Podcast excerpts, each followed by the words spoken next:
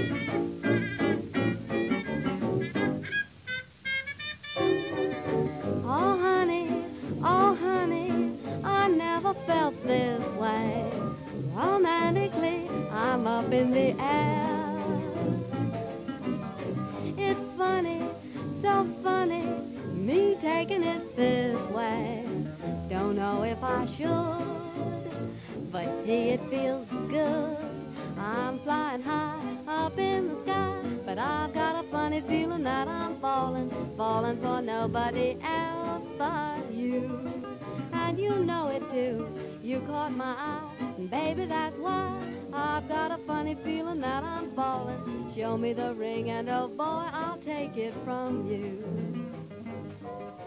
I used to travel single, oh, we chanced to mingle, oh, now. Now I'm a tingle over you.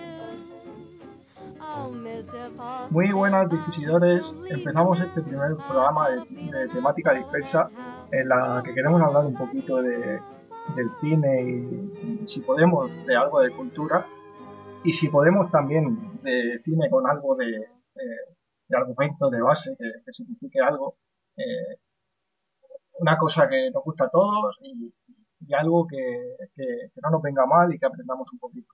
Eh, este programa es sin duda un proyecto de, de Ángel y mío. Hola Ángel, Hola, ¿qué tal, Ricardo? muy bien, aquí estamos con muchas ganas. Eh, este programa yo creo que es una excusa para, para, para un poco se- unirnos a hablar. Eh, tenemos la intención de que venga más gente y, y- y con eso estamos trabajando, Eh, pero es sin duda un, un espacio para hablar entre dos colegas que, que hace tiempo que, lo hablamos, que hablamos de cine. Los dos estudiamos historia del arte, nos gusta mucho investigar, intentamos investigar y, y- esperamos dar otro, otro enfoque a, a los programas de, de cine que, que se hacen en, diversos podcasts y en diversas páginas. Eh, no sé cómo, cómo lo lleva Ángel, yo estoy emocionado, eh, con ganas de que esto salga adelante y, no sé si a ti te, parece bien, te gusta, eh, estás nervioso. Yo, yo estoy ilusionado, sobre todo porque hacía tiempo que después de abandonar nuestra carrera como blogueros críticos amateur, que que fue para- aba- abandonada. abandonada por, por las circunstancias de la vida y, y- y los amores y los desamores varios, yo creo que es un buen momento ahora con más madurez incluso, porque cuando empezábamos en esto del cine, cuando en la universidad, con 19, 20 años, a menos yo, en mi caso, eh, no, no tenía el bagaje que tengo ahora, ni mucho menos, y ahora creo que, que, que si hubiéramos hecho un podcast en su momento, porque creo que se comentó y se, se habló en su momento, Sí, sí, se dijo. Se, se- se puede decir que es un proyecto que tiene 6 o 7 años.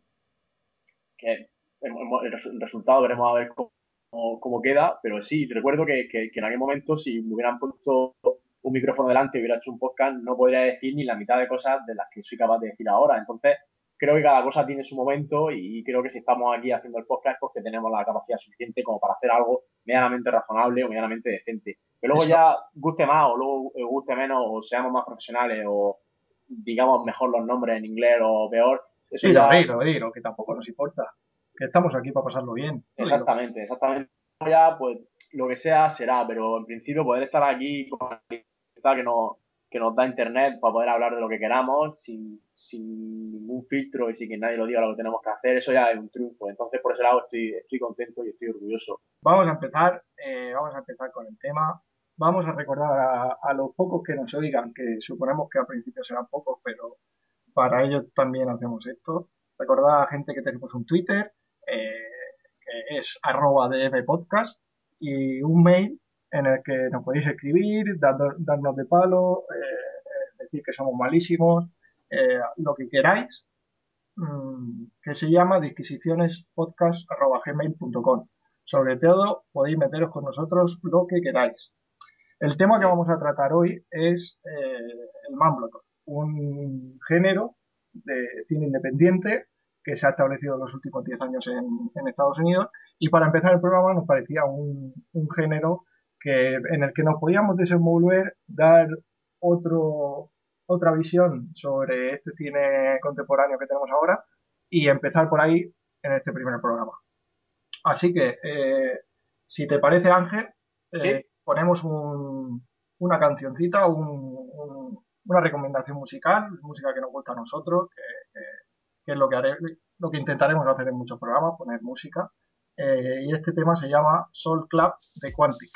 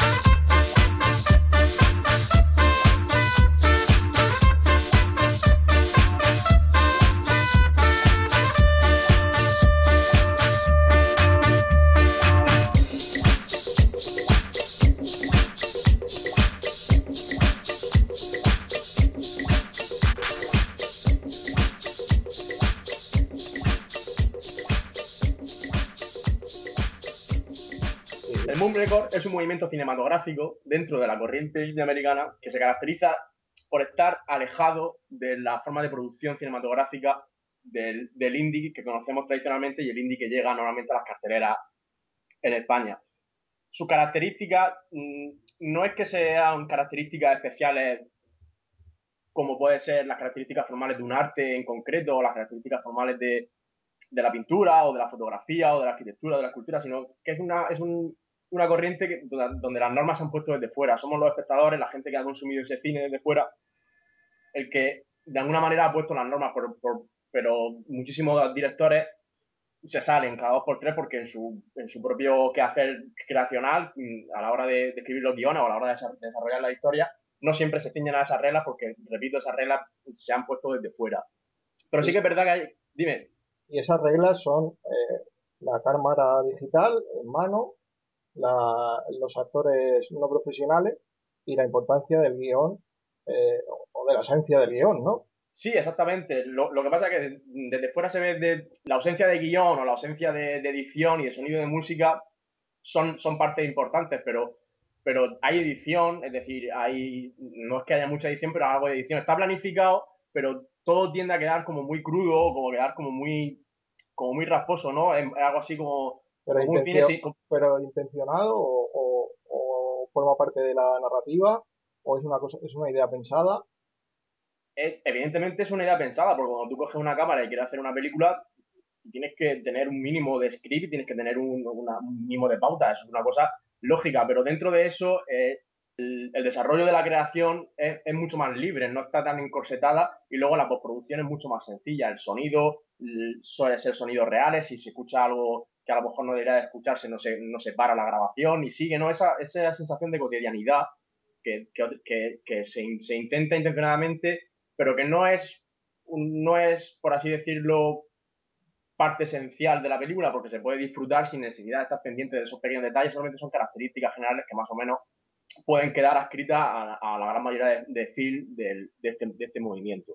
Y supongo que, que esa cercanía eh, es lo que hace que los cineastas se acerquen a personajes que representan una generación eh, sin vida, porque eh, siempre son entre 20 y muchos y 30 y algo que acaban de salir de la universidad y, uh -huh. Uh -huh. y que plantean los problemas morales que tiene el paso de, de, la adolescencia, la adolescencia del siglo XXI, la moderna, que llega hasta los 28 o 29, y eh, el cambio y el planteo de, de, de, pasar a la vida adulta, de tener un crío y seguir para adelante. Y cambiar los hábitos, sobre todo. Exactamente, exactamente. La, la cosa aquí es que hay que diferenciar ese, ese origen antropológico, sociocultural de, de, lo que se quiere representarnos y luego por otro lado la separación del cine como arte y mercado, ¿no? Esa separación de querer hacer más con menos y querer... Pero supongo ser... también que de merecen algo más de, de, de arte, o sea, dentro del arte, quiero decir. No, claro, claro, claro, pero el, hay como, como dos vertientes. Puedes pensar en, en el origen de esta, de esta corriente como una desvinculación de, Sandan y todo el cine independiente americano, y luego también esa desvinculación mmm, va escrita al, al, evidentemente al, a la temática, a lo que quieres contar, porque no te vas a desvincular de Sandan y, y para hacer un producto original y un producto artístico y, y luego hablar sobre, de superhéroes o hablar de, de cosas irreales. No, no, tiene ningún sentido hacer un cine de, de, bajo presupuesto o un cine de, de corazón, un cine puramente artístico y, y, entonces contar cosas que sin sentido, sería un poco de cine abstracto y experimental, que sería otra cosa muy distinta, que no es lo que busca este movimiento. Evidentemente, eso que dices de, de la falta de, de guion. de guion y de la falta, es también un poco esa, esa, esa consecuencia de, de, que sea como tiene que ser, sin que importe demasiado, ¿no? Entonces los orígenes vienen dados tanto por el lado de la, de la economía y, de la, y del alejamiento hacia el sistema capitalista, por, sí. y luego por otro lado, el argumento tiene que ir acompañado de esa, de, de esa alejamiento al, al sistema capitalista o al, o al, sistema de creación de Hollywood. Bueno, pero vamos, vamos, porque esto también se crea desde fuera de, de ellos y hay que ver hay, hay, que ver las influencias, hay que ver de dónde viene esto para que la gente lo pille, que si no, entonces tenemos tres influencias, que son, eh, en un primer lugar, eh, Woody Allen con Manhattan, que es un Woody poco Allen. curioso, -huh. es un poco curioso, que que la tendencia indie que estamos narrando eh, se origine en Manhattan, de Woody Allen, eh, porque es una superproducción. Pero bueno, viene, supongo, de, ese carácter eh, sucio, de música sucia y de ah, cámara sucia que utiliza Woody Allen en Manhattan, de donde parte, o dicen que parte este, este movimiento, ¿no? Sí, exactamente. Allen lo que hace en, Manhattan es utilizar el blanco y negro, sin efectismo, o sea, una cosa muy, muy alejada, aunque Manhattan es una superproducción de Hollywood, evidentemente. No recuerdo, que ahora mismo no me acuerdo de la, de la, de la productora de, de Woody Allen, creo, creo, creo que él es, uno de los, de los mandamás, en no la recuerdo, una de las de antiguas, de las de toda la vida. Y, y, está, y, es una superproducción, es decir, es el puñetero Woody Allen, pero claro, las andanzas de ese joven, la soltería, el comprometerse con una mujer, el seguir haciendo el capullo por ahí. Entonces, esa, eso, eso queda y, eso es generacional. Todas las generaciones en esa, en esa edad adulta tienden a esa rebeldía y Woody Allen lo representó en esa película de, una manera distinta a la que nuestra generación o esta generación de directores, que no son mucho mayores que tú, por ejemplo, es, es, es, otra mirada distinta. Es decir, Woody Allen hizo lo que pudo con su idea y con su mundo pero dio la casualidad de que él podía hacer una superproducción. Quizás si estos directores hubieran tenido otra, otra financiación, hubieran decidido que el, modo interesante de expresar lo que sentían era a través de una superproducción o a través de llevar el guion a Hollywood, lo hubieran hecho. En realidad no es, no es tan importante el decir por superproducción, esto no es por superproducción, lo que, lo que importa es esa, esa manera de entender el, cambio generacional del pasar de la, de la juventud a la vida adulta y cómo independientemente de la época en la que estés, ya sea el año 70, 80, 90, en esta parte del mundo, esa época es una época de cambio, una época de incertidumbre, y de ahí puede salir un buen adulto o un mal adulto, y eso es un poco lo que, lo que los directores del mundo sí, influencia, influencia eh, norteamericana en lo social, pero, pero sí, va por ahí. Claro. Por ahí la cosa. Y, de ahí surge. Eh, a mí me gusta llamar casabetes, aunque los puristas del idioma me, me, sí, de palos. Sí, sí, y me dijeran que dijera Casabets, pero a mí me parece cursi y me gusta decir Casabetes. Casabetes, está bien, en castellano está aceptado que tú puedas decir una palabra en inglés y no sabes pronunciarla pronunciándola literalmente, tú puedes decir saquesteare sin ningún problema. Y es como tu colega, tío, así mola más. Sí. Eh, este hombre, que se le considera el padre del indio americano, también es tempranero, o sea, no, no, no se lleva tampoco mucho con Woody Allen en cuanto a tiempo. Eh, no, claro que no, claro que no. Ten en cuenta que, por ejemplo, Shadows es de 58, o sea, puñetero años 60. En, esa época se hacía cine en Hollywood muy distinto al cine que, pretendía hacer Casabetes, una cosa obvia. El problema, el problema aquí surge ante la necesidad de, un, director de, plasmar su arte de, alejado a toda, de, toda, de todo corsé, ya sea corsé monetario, ya sea corsé moral o ya sea del tipo que sea. Este hombre hacía películas y hacía las películas que le daba la, que le daba la gana, aunque en realidad muchas de sus películas de forma parcial estaban financiadas por Hollywood. Es decir, este hombre llegaba, soltaba lo que él quería soltar y, si había suerte financiaban, si no había suerte no financiaban, y si había suerte y financiaban ganaba dinero y hacía su película, y si no había suerte se buscaban las maneras para hacerla. Entonces, ¿consideras que, estos cineastas, empezando por Woody Allen, mm, neoyorquino de pura cepa, ciudad eh, eh, avanzada en cuanto a, lo sociológico, hacia lo sociológico.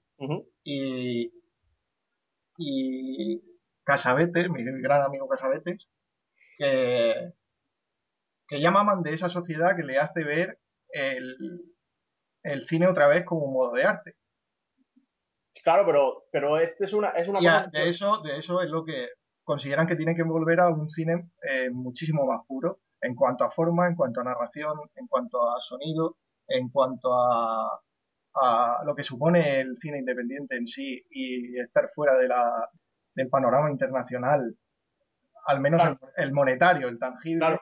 No, pero tú, tú, tú, piensas en, no sé, por ejemplo, en decir, quiero hacer una película, quiero contar una historia y tengo 50 mil dólares, o tengo medio millón de dólares, o tengo 200 euros.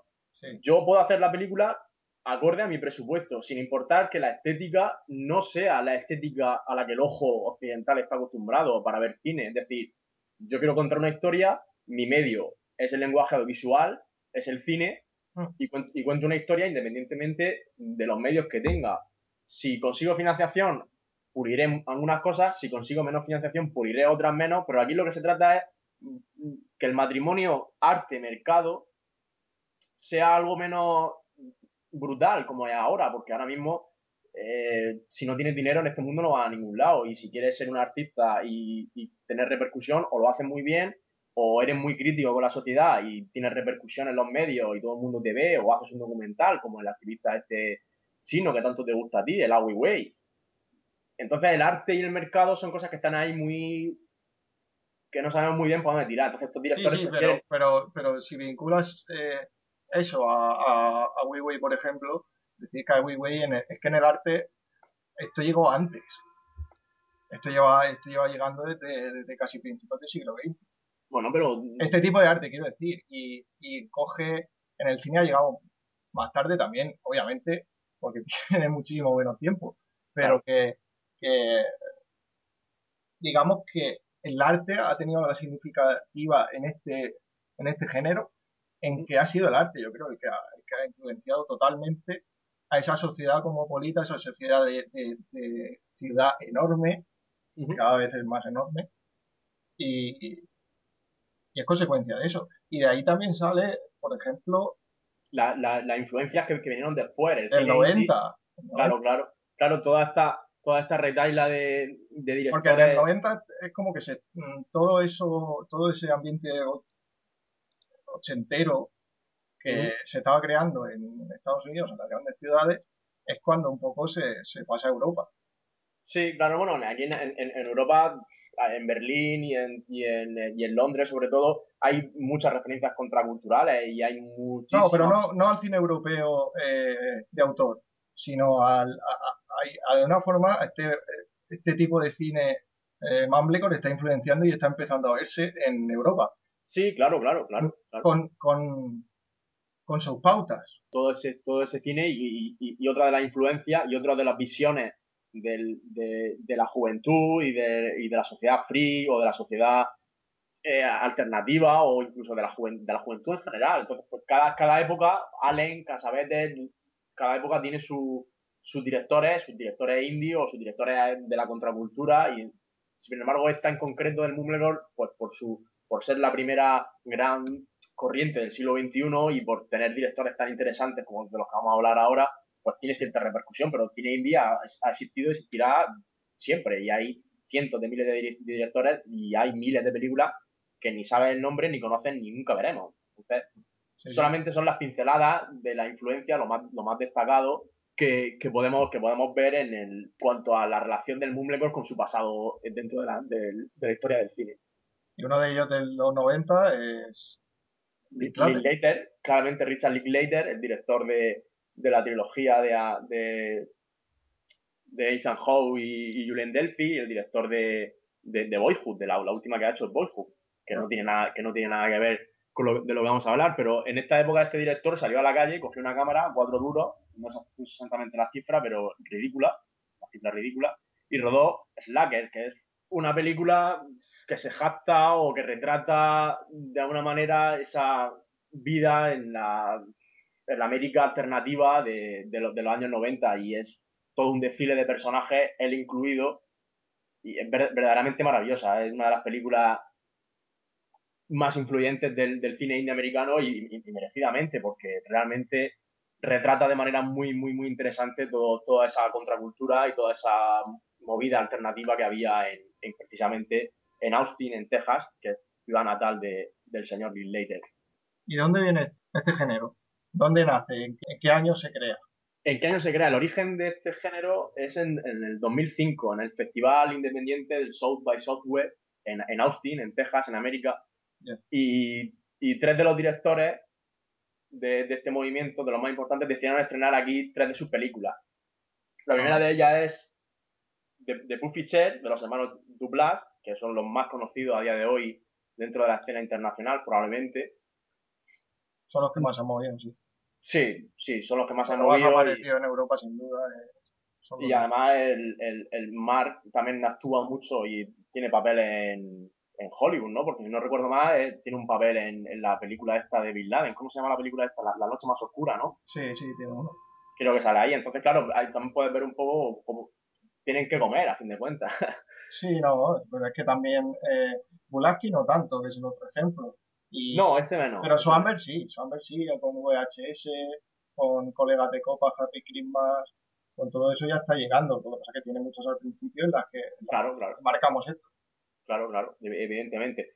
Bueno, volviendo al tema que te decía, en el 2005 los hermanos Dublas estrenaron de, de Buffy Cher, André Bugalski, que es el de los más importantes dentro del movimiento, estrenó Mutual Appreciation, y Kissing in the Mouth de Joe Samberg, que yo no la he visto, no hay manera humana de, de, ver esta película, mm, al menos a día de hoy. Lo corroboro. Al menos a día de hoy, así que no puedo decir mucho sobre ella. Sí que puedo hablar de, de las dos primeras, de Buffy Cher, de los hermanos Duplat, ah. su ópera prima, además, que está bastante bien como ópera prima, porque hay que tener en cuenta que estos directores a veces empiezan con cortometrajes un poco raros o con películas muy, muy personales, pero sin embargo esta gente de primera ya hace una película contundente, o sea, es una, es una comedia divertida, ¿no? Lo siguiente, pero vamos, una maravilla de, comedia. Yo, sinceramente, puedo decir a boca bien llena que es probablemente la comedia más original del 2005. Y ahora mismo tendría que mirar cuáles son las comedias más entretenidas del 2005 o las mejores comedias del 2005, pero pero es que esta película de, estos, de esta ópera prima, de estos directores enmarcada en este movimiento tan peculiar, es que probablemente sea de las mejores películas en tanto hablando de comedia. ¿Te parece de las mejores, no?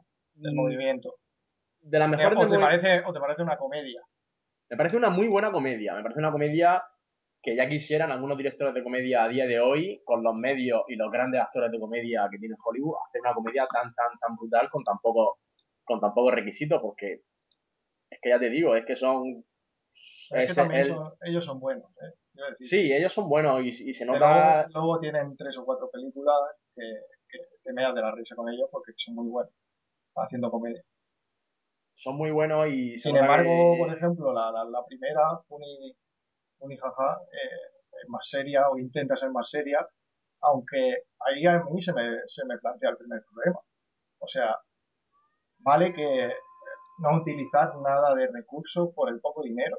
Pero por poco dinero que tengas, mm, tú puedes limpiar esa, esa forma de, de, tratar la técnica, la música y eh, la fotografía. O sea, tú puedes mejorarla un poco y aún así la dejan así. Sí, pero ten en cuenta que todo eso son horas. Ah, quiero decir, eh, que le quitas realismo eh, al final.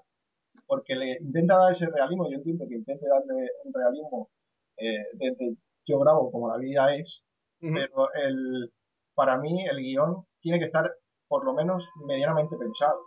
Porque... Sí, no, si los guiones, los guiones están pensados, o sea, no es una cosa de te suelto aquí y, que ocurra lo que sea, ¿no? El guion vale. está pensado, pero se da pie a la interpretación, se da pie al... Y ahí es cuando, y ahí es cuando eh, se corta, ahí es cuando se paran y por ahí es por donde ellos supongo que reivindican el que el que en los momentos hay silencio, o sea, en la vida real hay silencio. En, la vida real hay momentos en los que no se sabe qué decir. Y eso es uno de los grandes logros para mí de este, de este movimiento. Sí, porque el silencio Lo que pasa es que la última vez que luego, en Hollywood. que luego hablaremos de ello más adelante, pero luego ves el último Mumblecore que está saliendo de Estados Unidos, del mismo Estados Unidos, y te das cuenta que la fotografía mm, la fotografía y un poquito más de guion, incluso actores conocidos ya al final le están dando un plus de seriedad bastante gordo. Esa, esa, es la, esa es la cosa, que pensamos en el mundo record y pensamos en un movimiento eh, rastrero. Lo único que me sale son en directores que quieran contar una historia, no tenían medios, hicieron lo que buenamente pudieron. Ahora, con más medios, con más repercusión y con algunos de los actores conocidos, entre comillas, o, conocidos de verdad que se acercan a este movimiento buscando algo refrescante o algo alejado a Hollywood. Hay que tener en cuenta que el sistema de producción de Hollywood es súper rígido. Yo no me gustaría trabajar allí como actor y no sé, entiendo que debe ser refrescante que de vez en cuando salgan estos directores que con poco hacen mucho y, que el simple hecho de ser un actor conocido para ellos ya es importante porque su película se va a ver. Entonces todo el mundo se nutre, es una cosa recíproca y es una cosa que genera genera ese, movimiento y no, hace que se estanque, porque realmente si no la industria se estancaría porque... No, pero, pero, pero tienen, tienen diversidad, porque lo mismo hemos dicho que los duplas tiran más por la comedia, eh, Pulaski no, sus temas no son comedia. No, claro que no. Temas, sus temas intentan ser más hondos en la moral de las personas. Sí, hay, hay, mucha más dialéctica, hay mucho más razonamiento y en realidad la película es pan y jaja, que en traducción al castellano sería me río por no llorar, ¿no? Sí hay comedia, pero la comedia es una comedia de, vale, estamos muy jodidos. No, de absurdos, de absurdos de la vida. Sí, de, de, que, que tú, tú, y yo hemos compartido muchos momentos cómicos que han sido realmente memorables y han surgido de una, de una chorrada tan sencilla como que un compañero estornudar y se diera con la cabeza en la, en, la mesa. Eso pasa y esas historias se cuentan y, y, está bien que estos directores tienen por esa vertiente porque en realidad la vida es así, la vida no es, no es Hollywood, por, mucho que nos duela, es, es, así. Entonces está bien, está bien, no deja de estar bien. Sí, marcan, marcan esa diferencia ya solo con la parte técnica bastante bien. Y el problema es no entenderlo, a lo mejor.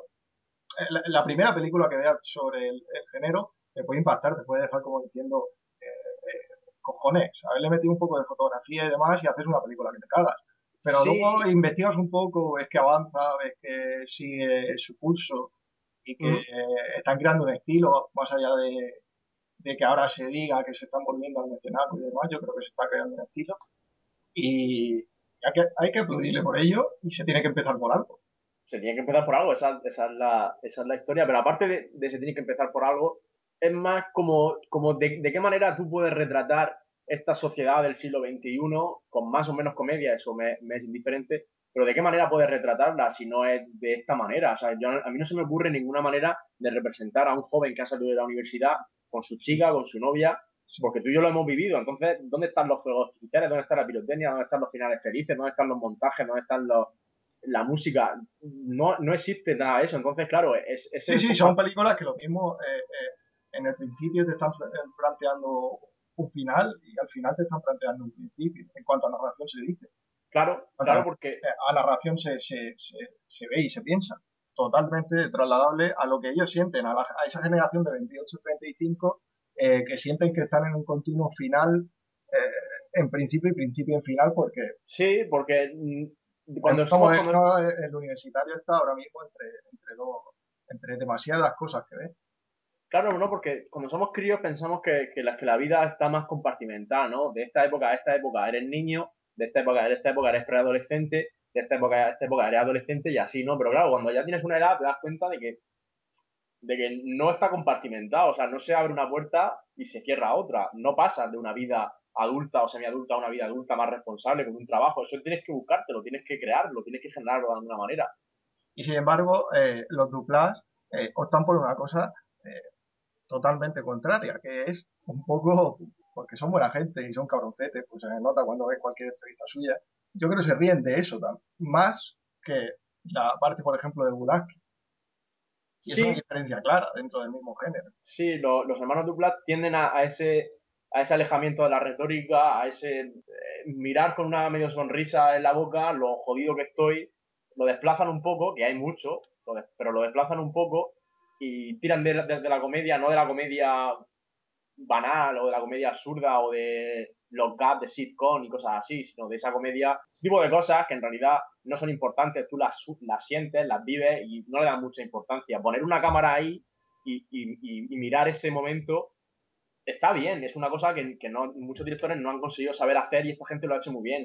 rescatar la comedia del drama, que es en sí la vida o el paso a la vida adulta. Eso está muy bien, eso está muy bien, eso los duplas lo saben hacer muy bien. Imagino porque lo habrán vivido en sus carnes de manera plena, seguro. Vale, y a estas que llega el año 2006, ¿de acuerdo? Hay un festival. En el, en el Softball de, de Eso es, eso es. Eh, donde vemos otra, otra, otro tipo de gente, ¿no? Otro tipo de gente que empieza a influenciarse en películas como Antes del amanecer, Antes del atardecer.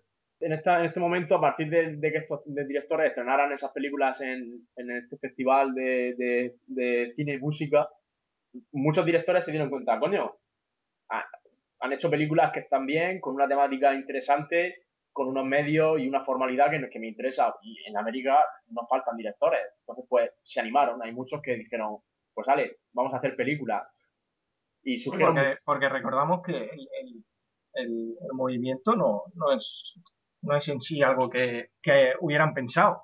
No, claro que no. Que, que lo hacen. Hombre, a mí, por mucho que he leído en entrevistas y por mucho que dicen que no estaba pensado, que no estaba tal, que tres de los directores más importantes del movimiento estrenen tres de sus películas óperas primas, algunas de ellas, en un festival, en el mismo año, en un festival de cine independiente en Austin, con la cantidad de, contracultura que hay. Eran colegas. Si no te digo que no, que no, te, que no digo que no fueran colegas, pero que está claro que luego las normas se han puesto desde fuera y está claro que luego. Pero no me puedes negar que ahí hay un colegueo desde, seguramente una, unos estudios. Entonces, eh, siguen apareciendo en películas suyas unos con otros. claro, no, claro, es, sigue, apareciendo Bukowski.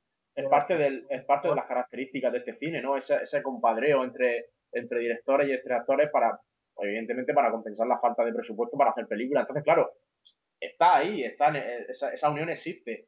La premeditación o no premeditación ya es otra cosa. Yo ahí ya yo creo sinceramente que, que lo, tienen, lo tenían más que claro y además esta gente está muy preparada, son gente muy formada y entiendo que lo tenían más que preparado que esto iba, iba a tener su, su repercusión. Pero, pero claro, tú puedes hacer tu película y a nadie le gustar, pasar desapercibida como otras tantas películas que se estrenan en el mundo en festivales de cine independiente que a nadie le importan un bledo.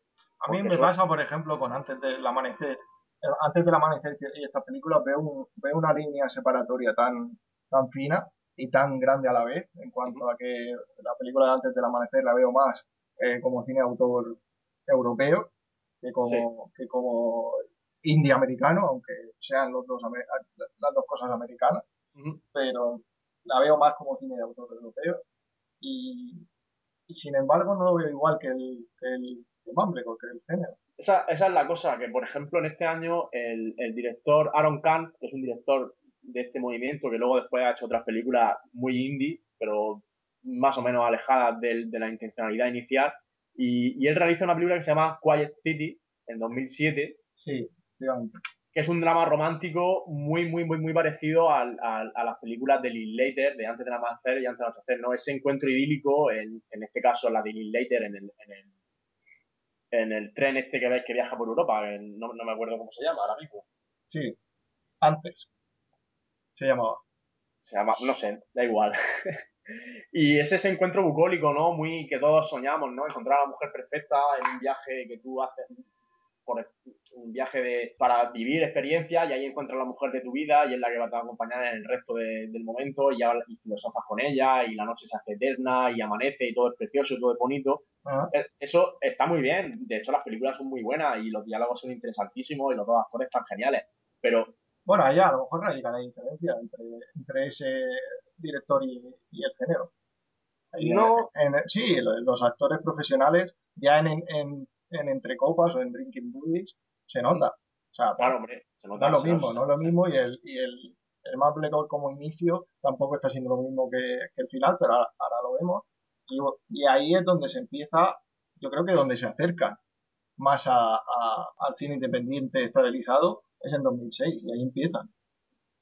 Sí, date cuenta que solo un año después ya, ya la, es que el cine, el cine es global, las influencias no son ajenas. Sí, van y vienen en Europa, Estados Unidos. Claro, por mucho que tú quieras, por mucho que tú quieras eh, ser original o eh, No, sí, sí, está claro. Si tú te vas, por ejemplo, el cyberpunk japonés está influenciado por, eh, por mucho... Por ¿El cyberpunk japonés? Sí, sí, el cyberpunk japonés está eh, influenciado por, por norteamericano, por cine norteamericano. Entonces, mm, las cosas fluyen, está clarísimo. Está clarísimo. Y este, y este director quería hacer, en esta película, en Quiet City, quería hacer un drama romántico parecido al de Linklater, también como esa influencia, pero no es tan... En esta película las cosas no ocurren de esa manera tan desesperada, ¿no? Como filosofamos sobre la vida y nos vamos enamorando poco a poco. En esta película los jóvenes tienen se preguntan, tienen dudas, realmente está interesada en mí, porque en, la otra película Ethan Hawke sabe perfectamente que Julian Delphi va a ser su mujer, o sea, se van a... lo tiene claro, lo tiene claro. Lo tiene claro, la, la ve y dice, esta es la mía, esta es para mí. Y ya después los diálogos solamente te van llevando hacia ese momento que tú ya sabes que va a ocurrir, porque si la película trata sobre dos personas que se encuentran y el, y el cartel es un cartel de ellos dos así dándose un beso antes del amanecer, pues tú me dirás a mí de qué va a ir esa película, ¿no? No, pero también, también el, el más dramático, el de, por ejemplo, Funia A, eh, es eso, pero con, con, con, un intermedio. Son siempre, casi siempre es una relación entre una pareja eh, que se ve estorbada por, por, por, una hermana, por otra hermana, por un... Claro, claro, en el trabajo una- se enamoran, claro, sí. no, es, es- normal, ¿no? El, el- el- drama de- del romance, Claro, claro. la entrada de la vida adulta es un tema que está ahí, es una cosa lógica y obvia, porque si quiere representar al, al hombre occidental de esta época, las relaciones de pareja son, son, son claves. Pero No, no, ¿cómo- pero que mola ver la, la similitud entre, entre alguien de los 90 como Linklater y, Mm. y, y este drama del Mumblecore, que es casi lo mismo, pero llevado un poco, incluso un poco más adelante en el tiempo. Esos 10-15 años dan a la sociedad otros 10-15 años, surgen otros eh, que tienen 10, 20, 25 y hacen un cine parecido, pero con un componente más, casi un componente más. Sí, yo creo que también es una cosa generacional, es una cosa de, de- de- tu vivencia o del momento en el que mm, decidiste dedicarte a esto, o tu influencia o al cine que viste, o simplemente un deseo, un deseo interior de, que ese cine sea así, porque Linklater es, Slacker es una cosa y antes del amanecer es otra bien distinta. Entonces, por, por eso hablar de movimiento cerrado siempre, en, en este caso, siempre es muy, no tiene mucho sentido porque las características están, pero luego las influencias van y vienen y cada uno interpreta. Sí que es verdad que con, con la mirada del, del, del joven del siglo XXI, pero cada uno interpreta acorde a sus experiencias, como no podría ser de otra manera. Claro. Y en esto que eh, llega el 2008, 2008, bueno, en 2007 se estrena, se estrena para mí, para Sí. mí, una de las películas que si de verdad te gustaría ver Mumblecore y tú dices una mañana, voy a ver Mumblecore, no he visto ninguna y quiero ver una película de este género o de estos directores que digas tú, esta va a ser. Pues la en muchacha, 2007, la muchacha robona, ¿no? eh, esa es por, por especial, pero la, pero la que digo es la de Joel Samberg, la de Hannah Tate de Stern, Ajá. que es la única en la que si alguna vez podemos usar el término neorrealismo digital con alguna fundamentación, porque neorrealismo digital, dicho así, suena muy, vale, venga, lo digo y me quedo tan ancho. Pero sí que es verdad que esta película es idónea para esa definición porque la cámara, los sonidos, el tratamiento estético, las reacciones, todo, todo es, está muy bien conseguido. O sea, eh, será más improvisado, será menos improvisado, pero si quieres ver Mumblecore y quieres ver una buena película, Hannah Take the Stair del 2007 está, está Hay que apuntarla, ¿no? sí, esa Hay que película. Esa película hay que verla porque si no tienes mucho tiempo, no te gusta este cine o no sabes de qué coño estamos hablando ahora mismo, Sí. esta película hay que verla. Para mí no es la mejor, pero sí que es verdad que académicamente hablando o desde una perspectiva más profesional o más crítica, esta película tiene todas las papeletas para ser la que aparezca dentro de 20 años en los libros de historia como referente del género. ¿Y qué pasa más en 2007? ¿O, o paso ya a 2008? ¿Pasa algo más en el 2007? En el 2007 pasaron muchas cosas, pero que nos interesen ahora mismo probable- probablemente no, porque creo que no se estrenaron más películas en este año de este género o las que se estrenaron ni tengo conciencia de su existencia. Sí, vamos poco a poco, ¿no? Iremos por unas 15 películas realmente que se hayan rodado, ¿no? En, eh, Sí, en dos de- años.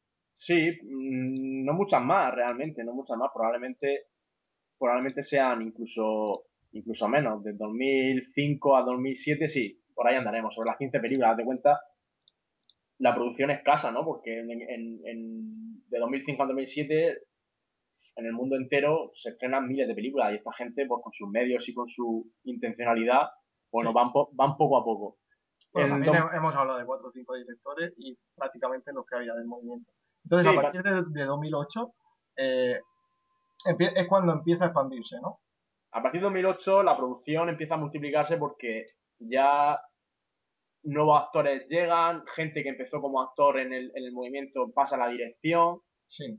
y, y otra gente se va sumando, gente joven que tiene ganas de, de- de enseñar lo que sabe hacer con una cámara y la verdad es que en el 2008 hay algunas películas que están bastante bien. La primera es la de los hermanos Safdie, Joshua y Ben, que se llama The Place, The Place of Being Robert, El placer de ser robado, que probablemente sea la película más, más francesa o más europea de, de todo el movimiento, porque no hay retórica, o sea, realmente es una chica que roba y que en el acto de robar encuentra cierta paz o encuentra una manera incluso de relacionarse con la gente a la que ha sido robada, ¿no? Por eso es el, placer de ser robado, porque también es una historia de amor encubierta.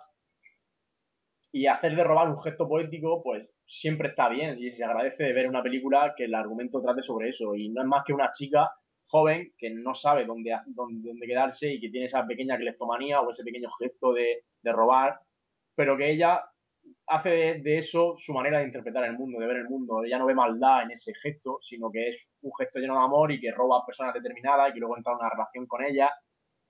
Una película rara, es una película... A mí, a mí, me mola la, muchacha robona. Ah, es, es, una película... saliera para pa, pa, alabarla, me gusta un montón. Además es la que más, es como tú has dicho, la que más se acerca a Europa. Eh, es Europa y es Jim Jarmusch, son las dos influencias que tiene esta película, clara, claramente. Además la actriz es completamente amateur, de hecho no ha salido en ninguna película más y creo que ninguno de los actores sale en ninguna película más. Y realmente lo, lo que hicieron aquí los hermanos Sabdi es, es una genialidad de esas que surgen de vez en cuando y ahí queda. Ahí queda. Es una pena que esta película no tenga, no tenga una repercusión más grande de la que realmente tiene, porque creo que ni está hecha, ni está estrenada en España. No, pero por ejemplo. Eh, se puede ver en Filmin, creo. se, puede, se, puede, ver en Filmin si tienes una. Casi se podría ver en Filmin, creo yo pero es una película que te tiene que gustar mucho el cine como para poder sacarle toda la amiga que tiene. Pues, no, pero, pero, hablando, por ejemplo, de, de, lo, de, de lo de la taquilla, eh. tenemos una eh, en este año que sí que, que, sí que llega a la taquilla. Además llega a la taquilla española, que es la de En busca del beso de medianoche. Ahora llega esa película a la, a la cartelera.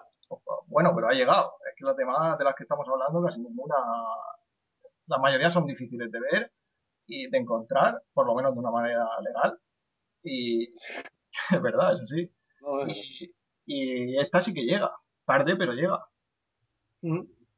Bueno, no sé, también es verdad que algunas distribuidoras, también habrá que ver la cantidad, la cantidad de copias que, hay, que se han distribuido de la película en España, que a lo mejor se han distribuido tres, dos en Barcelona. Sí, sí, sí, sí, se ponen dos semanas en las filmotecas de las ciudades más grandes, eso está claro.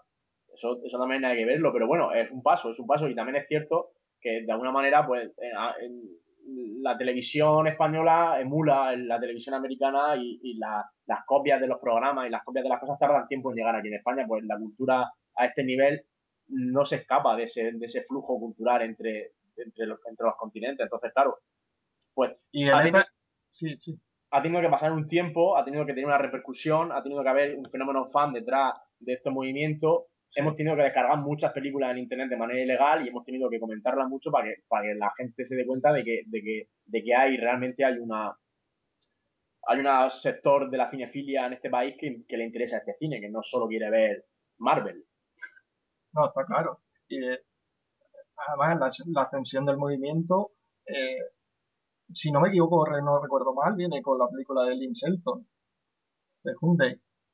Es que esta película es un poco rara porque pero llegó a Sundance, esta película. Sí, fue a Sundance. Es una cosa que, bueno, que no deja de ser curiosa porque... Pero bueno, eh, tú haces una película y tú como director quieres que tu película la vea la mayor gente posible. O sea, decir, no, no voy a Sundance, soy un rebelde. Yo tampoco lo veo coherente. Tú haces una película con tus medios y con tu, y con tu manera de entender el cine y, si consigues repercusión, oye, bendito sea. Tampoco, no, tampoco creo yo que, hayan sido, de hecho no lo han sido, tan fundamentalistas de negarse a ir a los sitios. No, pero está claro que desde fuera y desde, desde la, crítica se les ha llegado a decir ya ahora, en los tiempos que estamos, que se han, como que se han vendido, cuando uno de sus fundamentales era no, no querer dinero para sus películas. Está claro, pero cuando tú avanzas como, como director, avanzas como artista y ves que puedes seguir aportando cosas a este mundo, cosas bellas, cosas buenas, cosas interesantes, mm, yo creo que cerrarte en banda y decir, si no me lo hizo yo, no me lo como, tiene sentido hasta cierto punto. Y es, poco, es poco productivo, está claro.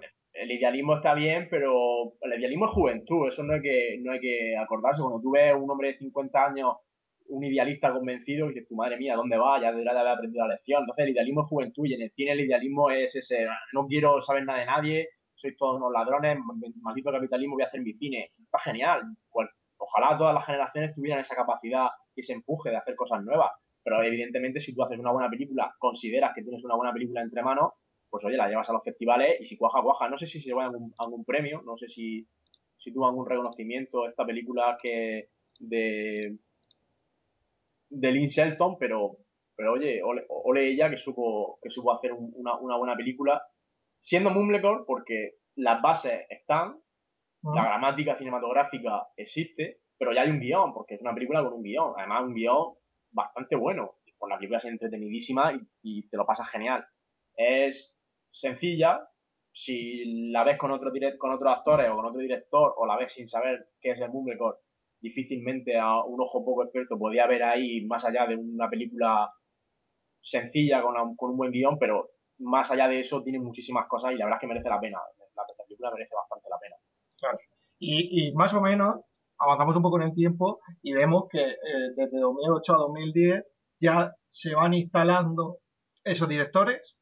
Eh, eh, digamos que Bulaski, Somber, los Duplas, Duplas con todo, todos esos directores se, se, afianzan, empiezan a hacer más películas, todas del estilo, todas, todas del corte, salen los propios directores como actores en películas de otros directores amigos. Sí, se mantiene la... Y aquí, y aquí por, por, avanzar un poquito, ya encontramos a la que se supone que es la punta de lanza de, del movimiento en su, en su parte moderna, en su parte desde 2010 hasta hoy. Y parece ser que se, que se entiende que, que, ese, que esa punta de lanza es Lena Dunham. Claro, tú ten en cuenta que desde que en 2005 esta gente estrenaba las películas, pasan 5 o 6 años y esta gente ya no son tan jóvenes, ya no son gente salida de la, de la escuela de cine ni gente que ha terminado su, su estudio y ya son gente con una carrera y con una, y una perspectiva profesional o artística importante. Entonces, ¿qué pasa? Que la, la nueva juventud que viene detrás, la, la, gente que ya nace a finales de los años 80, o en el caso de Elena Durhan, que creo que nace del 86 o del 87, no estoy, no estoy muy seguro, pero creo que es del 86, ella es una generación un pelín más joven y ya entiende el cine indie de otra manera distinta. Y, de alguna, y de alguna manera ese neorrealismo digital del que hablamos antes en la, en la película de Hannah Take the Stair, aquí se afianza un poco más y llega a un nivel un pelín superior con, con la película de Elena Durhan de Tini Furniture, que sin realidad la película en 2010, que en la realidad la película no tiene nada del otro mundo, la película sencilla, ella sale de protagonista, produce, protagonista y dirige hecho, la película. Claro, de hecho para mí fue la primera película que vi del género. Claro, porque es una película... No sé, si te, no sé si te acuerdas cuando te lo dije, te comenté, digo, mira esta película, eh, me ha gustado, la tía lo hace bien, pero la forma de hacer el cine no me ha gustado nada. Fíjate que hay que andar para entender lo que, lo que, lo que estaba haciendo esa gente. Claro, claro. una que... película de, de seis años después. Claro, claro, es una película dentro de un movimiento que, que, ha tenido un recorrido. Entonces, claro, la forma de entender cine, la influencia de los hermanos Dupla o de Bulaski o de Samberg, la influencia se ve. Entonces, claro, si no has visto ese cine, si no sabes de qué va, te queda un poco, un poco ahí que no sabes para dónde tirar. Y es cierto, es cierto que es un cine que, por suerte o por desgracia, tienes que haber visto un poquito más. Si no, es disfrutable, pero a media. Y aún así no es muy disfrutable porque la se puede decir, se puede decir normal. Porque, porque, lo dicen algunos, eh, eh, que este movimiento, esta parte moderna, es un poco eh, un realismo digital de, Estados Unidos o no lo ves así? Yo lo veo, yo lo veo por, porque eh, neorealismo, cuando hablamos de, de, algo realista, es algo que, evidentemente plasma la realidad tal y como sucede, ¿no? El, el, el neorealismo como, en, como, como término dentro de la historia del arte siempre se ha escrito a esa definición, ¿no? A representar las cosas tal, tal y como son. En, en, en, Italia, un par de años después de que acabara la guerra, Rossellini filmaba películas en las ruinas de la Segunda Guerra Mundial. Entonces eso era lo que él tenía para filmar y él lo cogió. Entonces, este neorrealismo de, digital de América, en esta época, pues sí, se puede hablar porque es una generación dominada por YouTube, es una generación dominada por, por la comunicación, por las por redes internet, sociales, por, por internet. Entonces, es un neorrealismo, pero en realidad lo de neo no tiene ningún sentido, porque neo, neo respecto a qué? Es un realismo más, es un cine realista, más o menos estandarizado, con más o menos algunas normas, que surge de esa necesidad de, de, contar las historias, pues eso, alejado del, de Hollywood. Pero ya en esta época ya ten en cuenta que solo dos años después esta chica, Elena Durham, empieza a producir la serie para la HBO, Girls, que es una serie que, que para, adapta... que, para que no la conozca con, con, con, el título de su primera película, está... está claro, si, te, si, si Elena Durham no te suena nada, cuando te digo Girls de la HBO, ya está claro que, que ya sabes quién es. Ya la conoces. Y está, y está claro que esa serie ya es, es la culminación definitiva de los conceptos Mumblecon más elementales, ¿no? La, esa, ese día a día de la juventud desconcertada de la sociedad occidental o, o, americana en concreto, pero está dentro de una de las cadenas de pago más importantes de América, que es la HBO.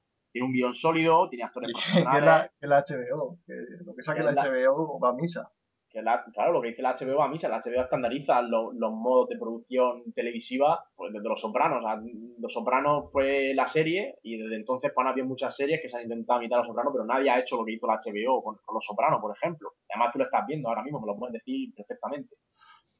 Han, cambiado, han, cambiado, han cambiado la serie, para mí ha cambiado las series. Y, y, ahora está el auge de las series. Claro, y ahora el auge de la serie Juego del Trono. ¿Cuándo vamos a volver a ver una serie igual a Juego del Trono? La HBO la que mueve, la que mueve los hilos. Entonces se dio cuenta de que este movimiento tenía una repercusión, tenía una realidad de, de uno, y unos espectadores que sí que querían ver esto, porque tú haces una superproducción como Juego del Trono y sabes perfectamente que vas a tener público. Efectivamente. Porque tiene cientos y cientos y cientos de miles de seguidores de los libros, de frikis varios y de gente que aunque no ha conocido ni conoce la serie, si la ve, lo más normal es que le guste, al menos un poco. Claro. Pero una, con una serie basada en las vivencias de, de, de cuatro o cinco chicas en Manhattan del siglo XXI, con su Twitter, con su Instagram, con su paranoia y con su libertad sexual, pues si la HBO se fija en eso y, y, no, me cabe, no me cabe duda de que es la combinación de que el movimiento Mumblecore no es solo un género dentro del cine que está ahí, que son gente que hace películas raras, con poco presupuesto, sino que es una intención sí.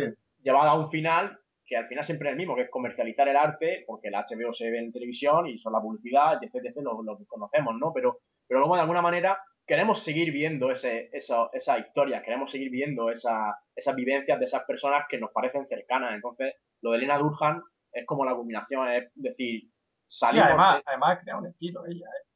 Un sí, estilo porque la gente estaba aburrida de la Cisco y, claro, y ella claro. coge y intenta bajar un poco ese, esa narración que no lleva a nada y la baja al mundo real y la, Claro. la estandariza.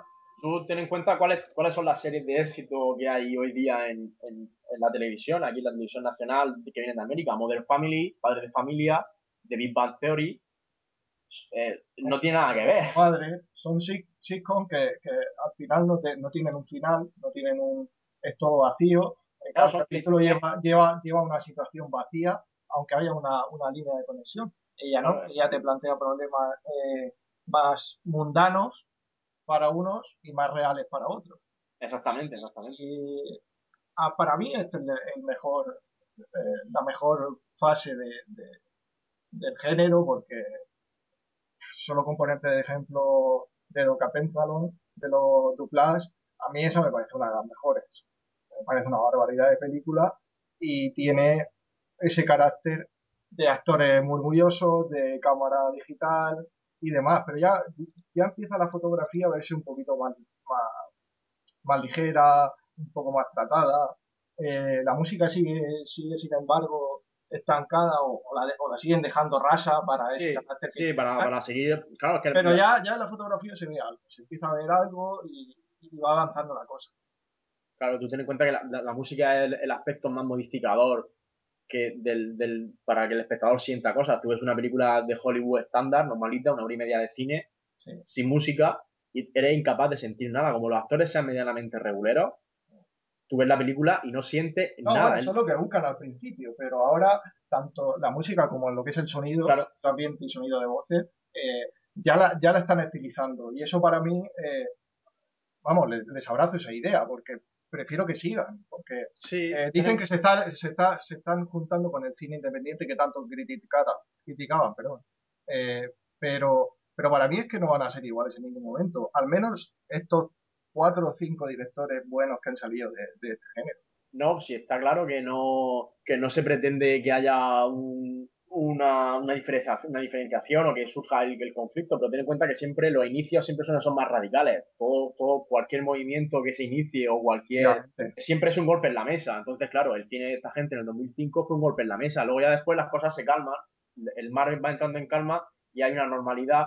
Yo creo también, considero que, que como todo el sistema capitalista, siempre mete la, la mano allá donde ve posibilidades de ganar dinero. Entonces entiendo que han visto que hay unos espectadores que quieren ver una, una historia en concreto y han dicho, esta es la nuestra, vamos a meter aquí las carpas.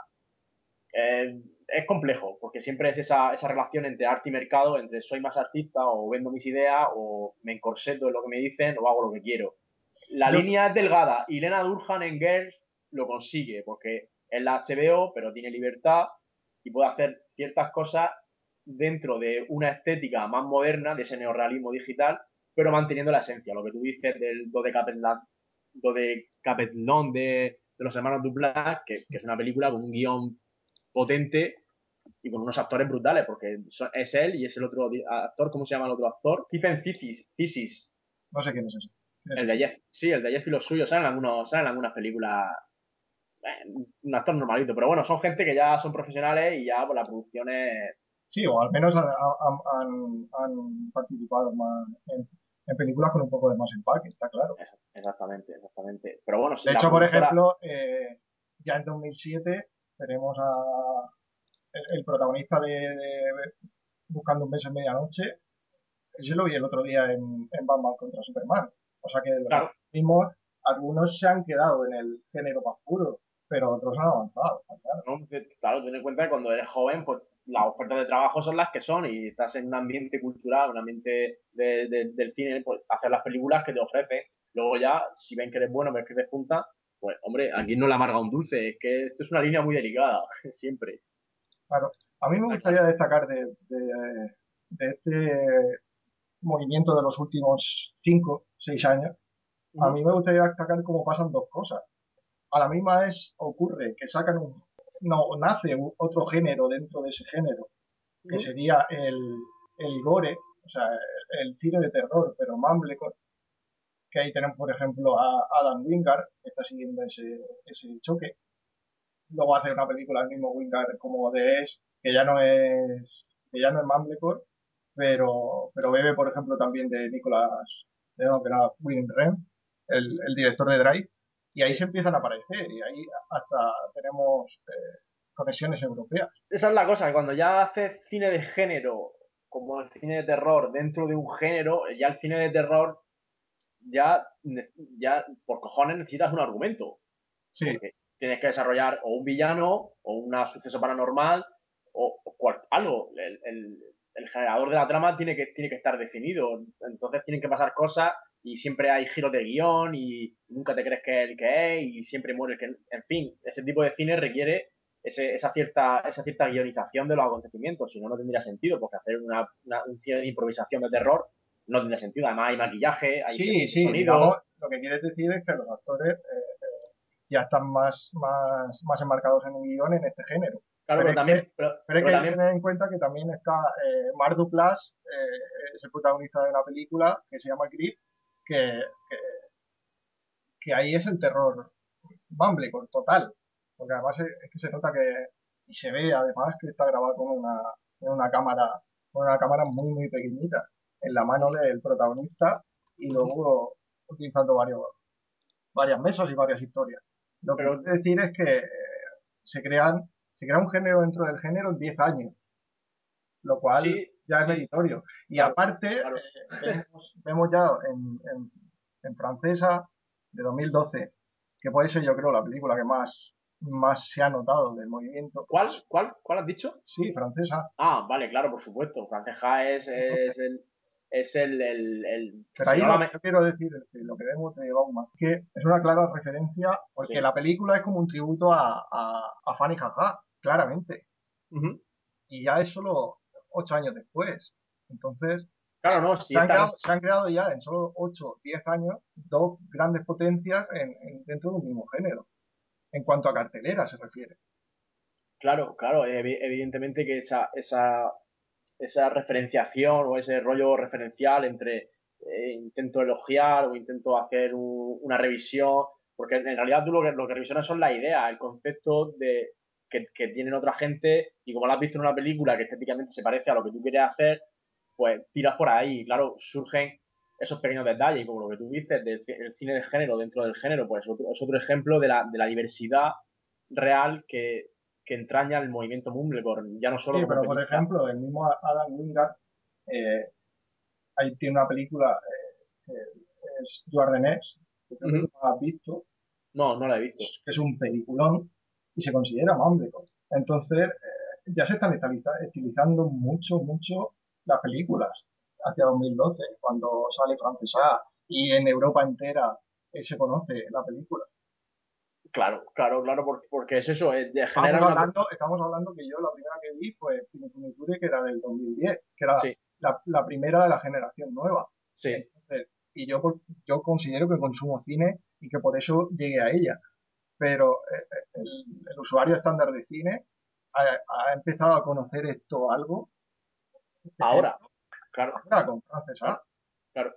Pues eso es lo, es lo que te he dicho, se genera una corriente, cada vez hay más gente que le interesa este tipo de cine o este tipo de historia o este tipo de personajes, se sienten identificados con ella, eso es una cosa lógica y obvia.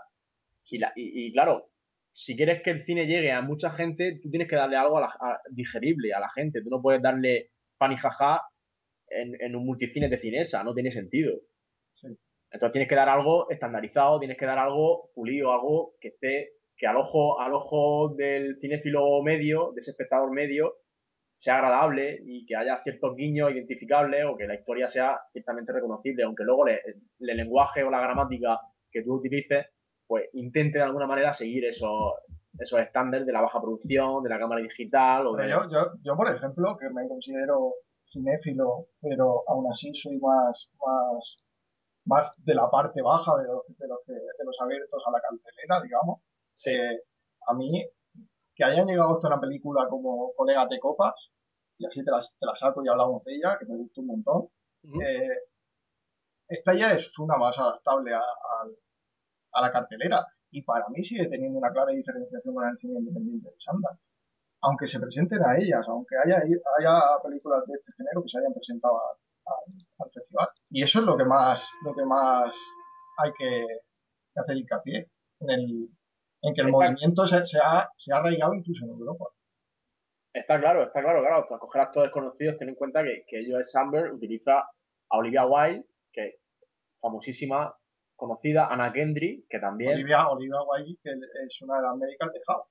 Exactamente, que, que ya salía, que es una de las médicas de House y, que tiene una carrera con películas, pues, pues ¿qué te, te voy a decir yo? La última esta que hizo con, con John Favreau, que era...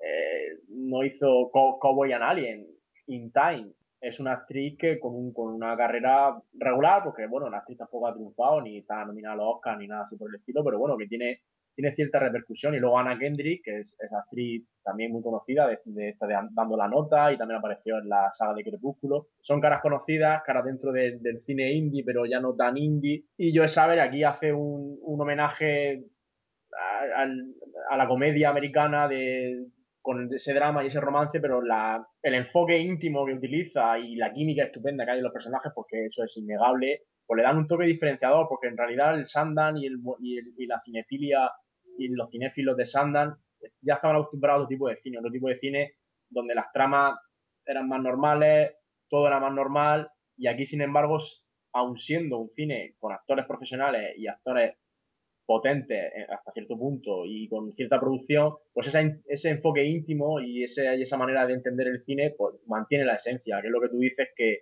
que está muy bien, que han sabido adaptarse y han sabido hacer que el cine llegue a mucha más gente, que a fin de no, cuentas... Y que, que llegue a Europa. Porque... Y, que, y que llegue a Europa, porque en Europa... Que igual que te he dicho, la conexión que yo veo, por ejemplo, con el con el con la de, de Guest, de un director que ha hecho eh, Mamble, Mamblegore o Mamblegore, como se debería decir, en inglés es fabuloso.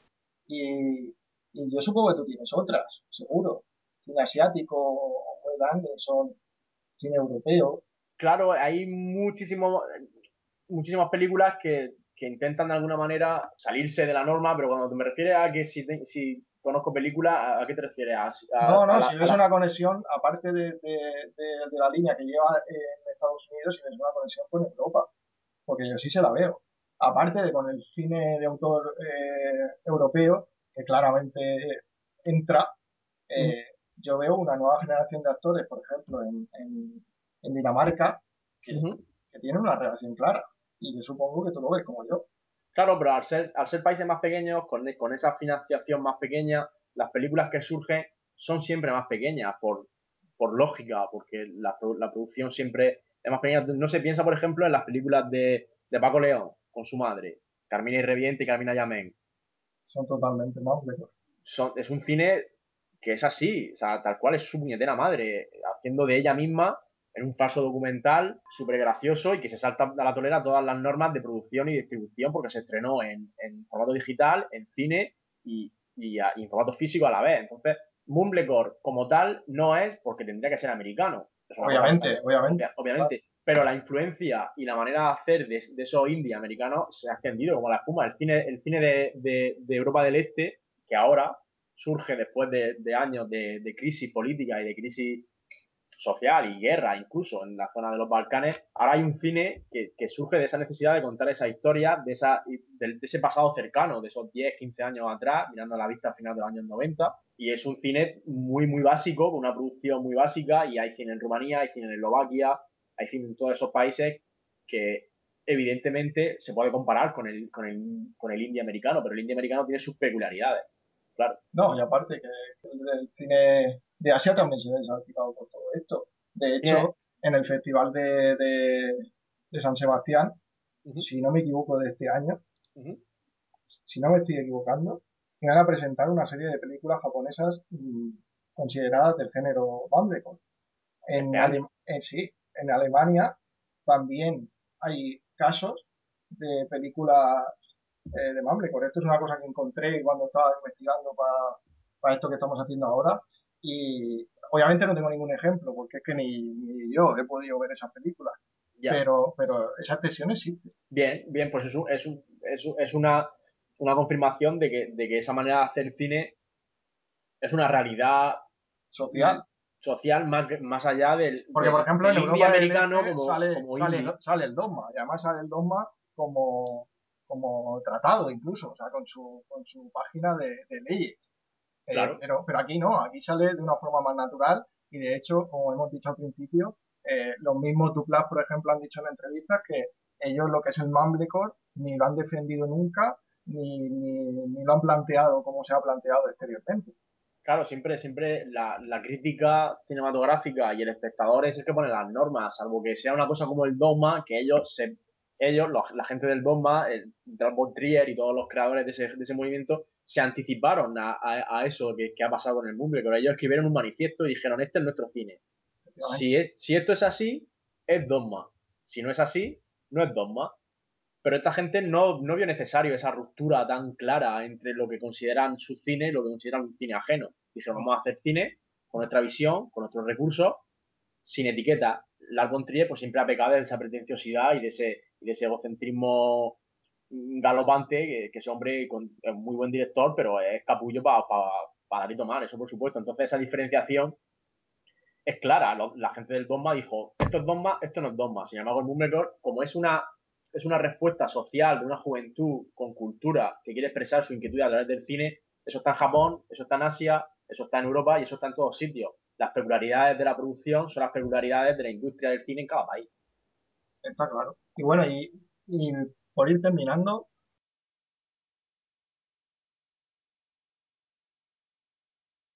¿cuál es la película que a, ti más te gusta o, qué aspecto del género es lo que más, te ha gustado? Pues a mí realmente el, cine que más me gusta es el cine de, de, Bulaski, ¿no? El, originario, el, el, precursor de todo este movimiento, o uno de los precursores de este movimiento. A mí su cine me llama mucho la atención, ya sea Fanny Jaja o, o de Mutual Appreciation, cualquiera de, de, las dos me parecen, me parecen un buen cine, sobre todo por la, por la peculiaridad de que están rodadas en 16 milímetros, ¿no? Es como, como en este, este Mumblecore o este cine de hazlo tú mismo, ¿no? Con una cámara digital y pocos medios, prefiere rodarla en 16 milímetros y y eso me llama la atención porque la producción en una película digital no es la misma que, una, que en una película de 16 milímetros y hay cierta, cierta diferencia, ¿no? Se nota mucho más planificado dentro de, de, ese lenguaje del que hemos hablado antes, pero está todo como mucho más planificado y, y entiendo que de algún modo el rodarla en, esta, en este formato es como, sí, vale, hay mm, cine digital, pero no porque sea lo nuevo o no porque sea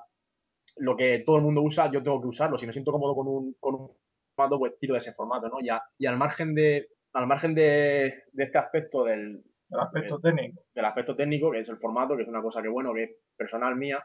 Sí que es verdad que sus películas tienen ese, ese carácter hiperrealista, ¿no? De la crisis existencial de los jóvenes y está bien tratado, me, me llega mucho, es un, será un sentimiento personal, pero me gusta, me, me gusta cómo, cómo lo cómo lo, cómo lo lleva a cabo, sobre todo en Fanny Jaja, tiene, es una película eh, absolutamente genial en, en muchos aspectos por, por, ese, por, ese, por eso, esa manera de tratar el tema, ¿no? lo, que, lo que hablábamos antes de, de esa crisis existencial de, de la juventud veinteañera del, del, siglo XXI. Entonces entiendo que si Mumblecore es eso y si Mumblecore es hablar con ese lenguaje y hablar en, en, esa, en, en, esa, clave, el cine de Bulaski es lo más pleno, o al menos a mí es como más, como más me llega, pero ya te digo, Cualquiera de los hermanos Duplan me, me parecen grandes películas. Las de, las de Samberg son, excepto Hannah Tate Esther, las demás me gustan menos. Y del Mumblecom moderno, Colegas de Copa, me parece una buena película.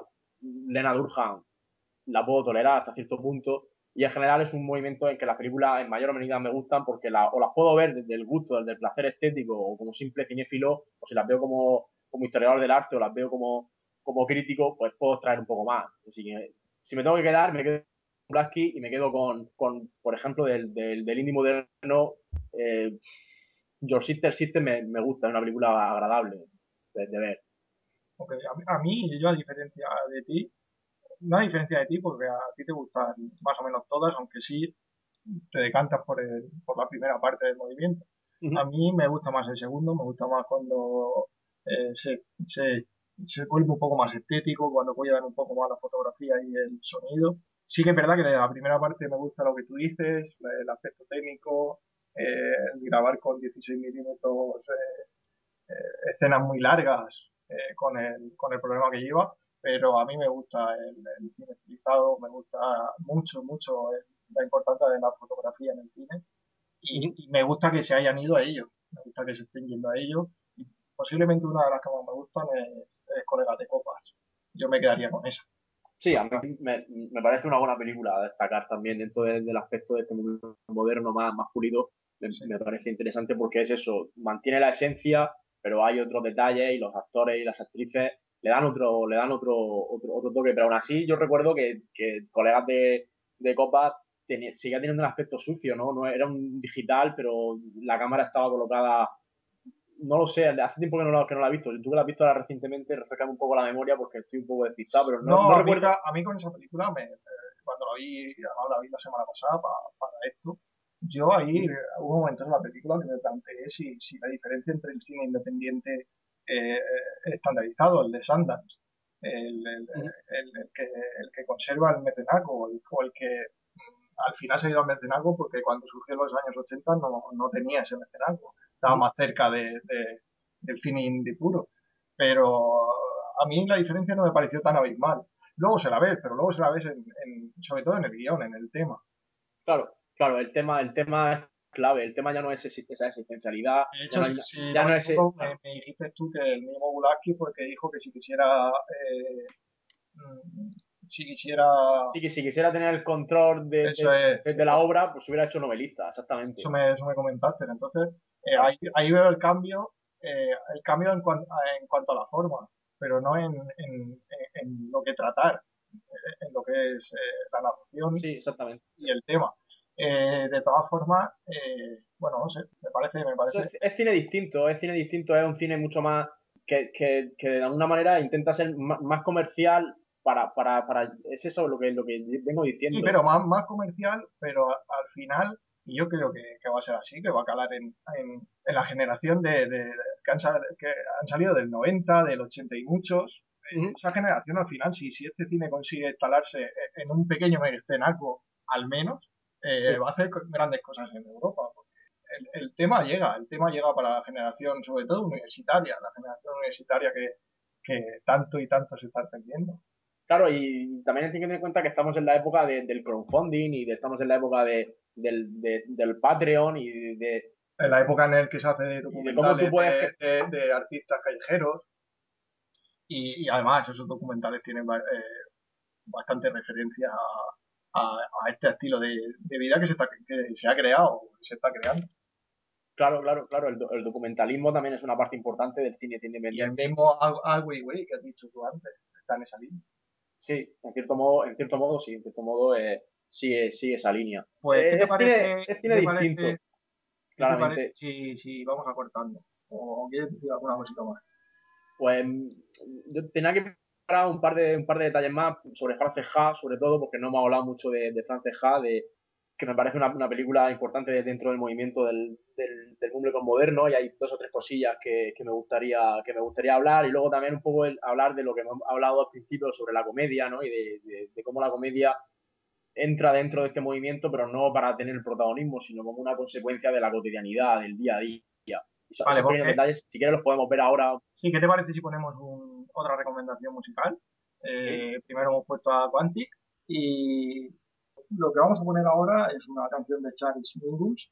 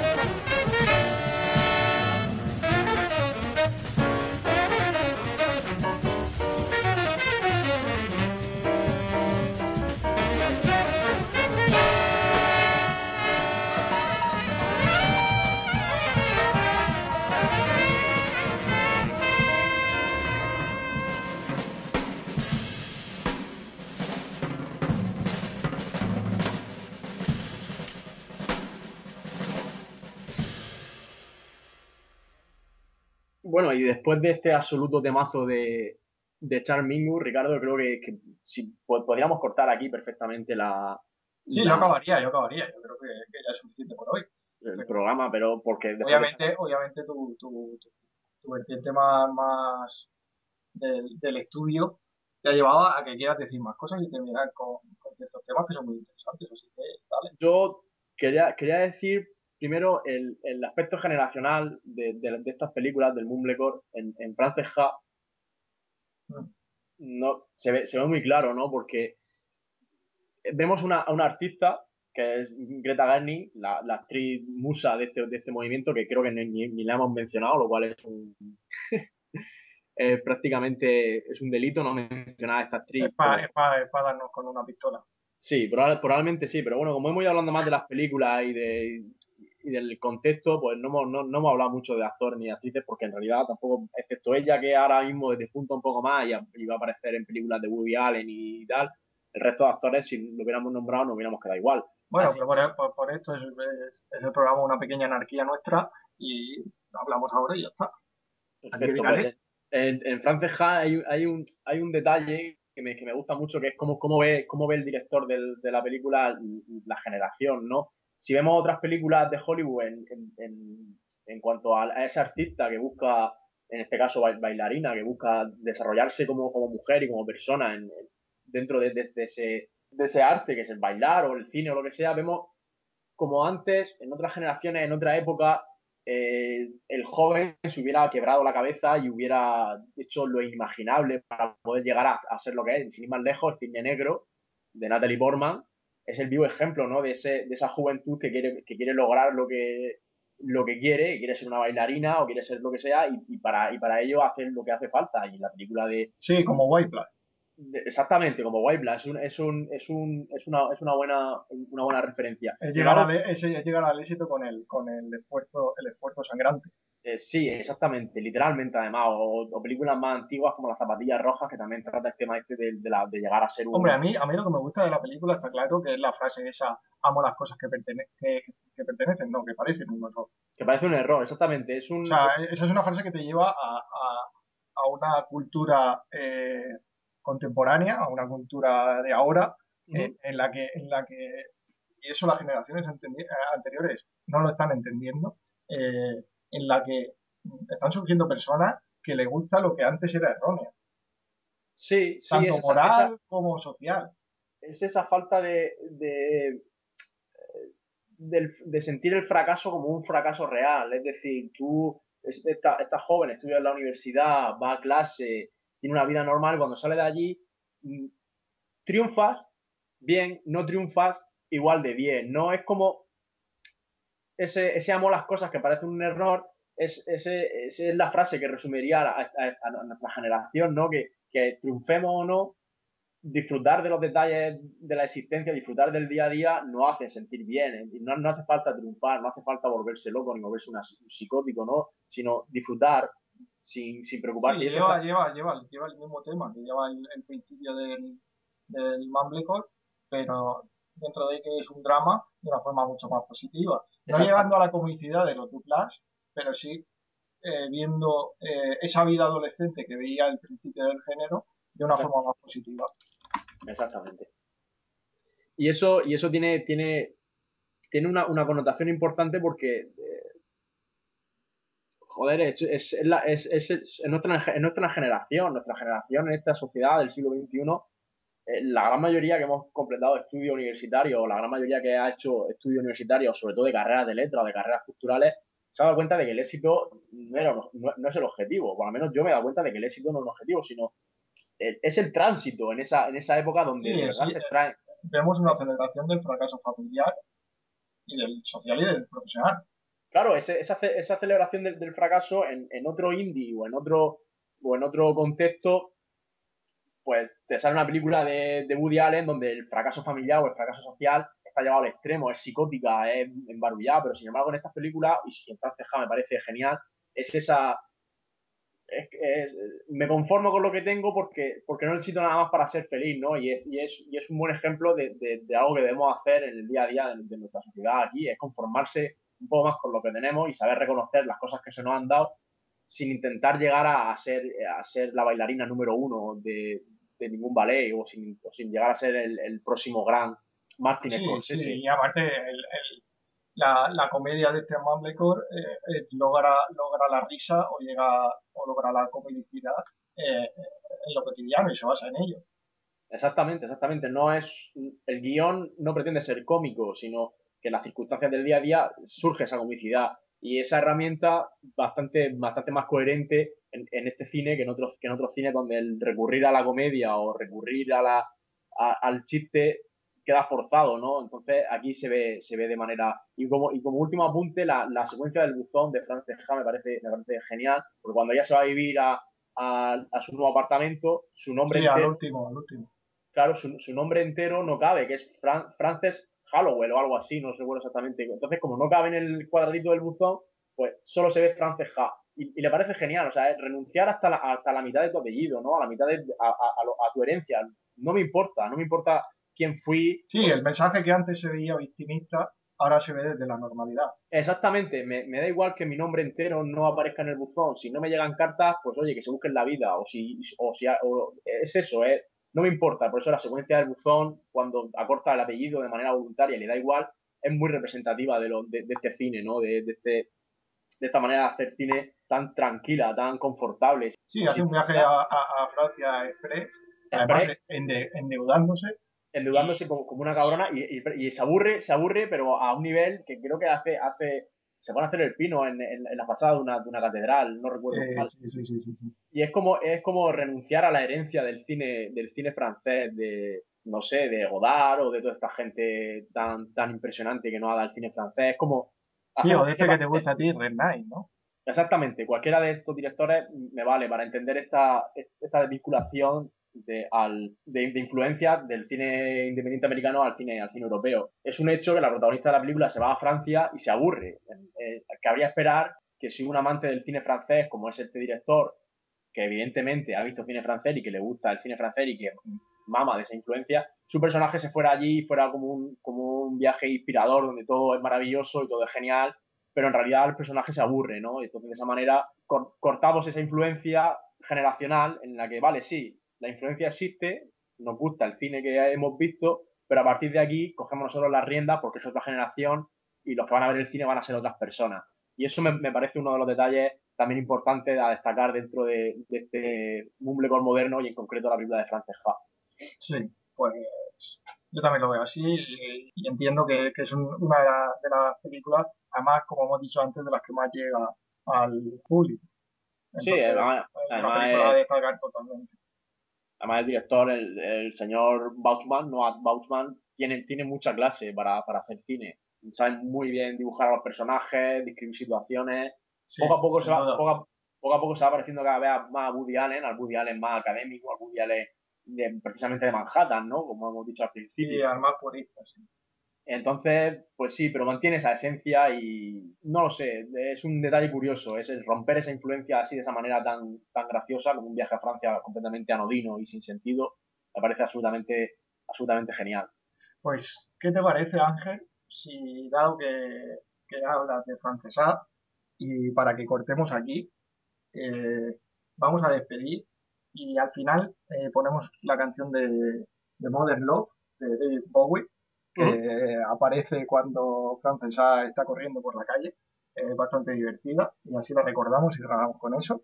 Decir a los pocos que nos hayan escuchado que, gracias por escucharnos, que este ha sido nuestro primero. La intención de que sonara casposo y de que quedara mal eh, ha sido intencionada, o por lo menos así queremos que sea.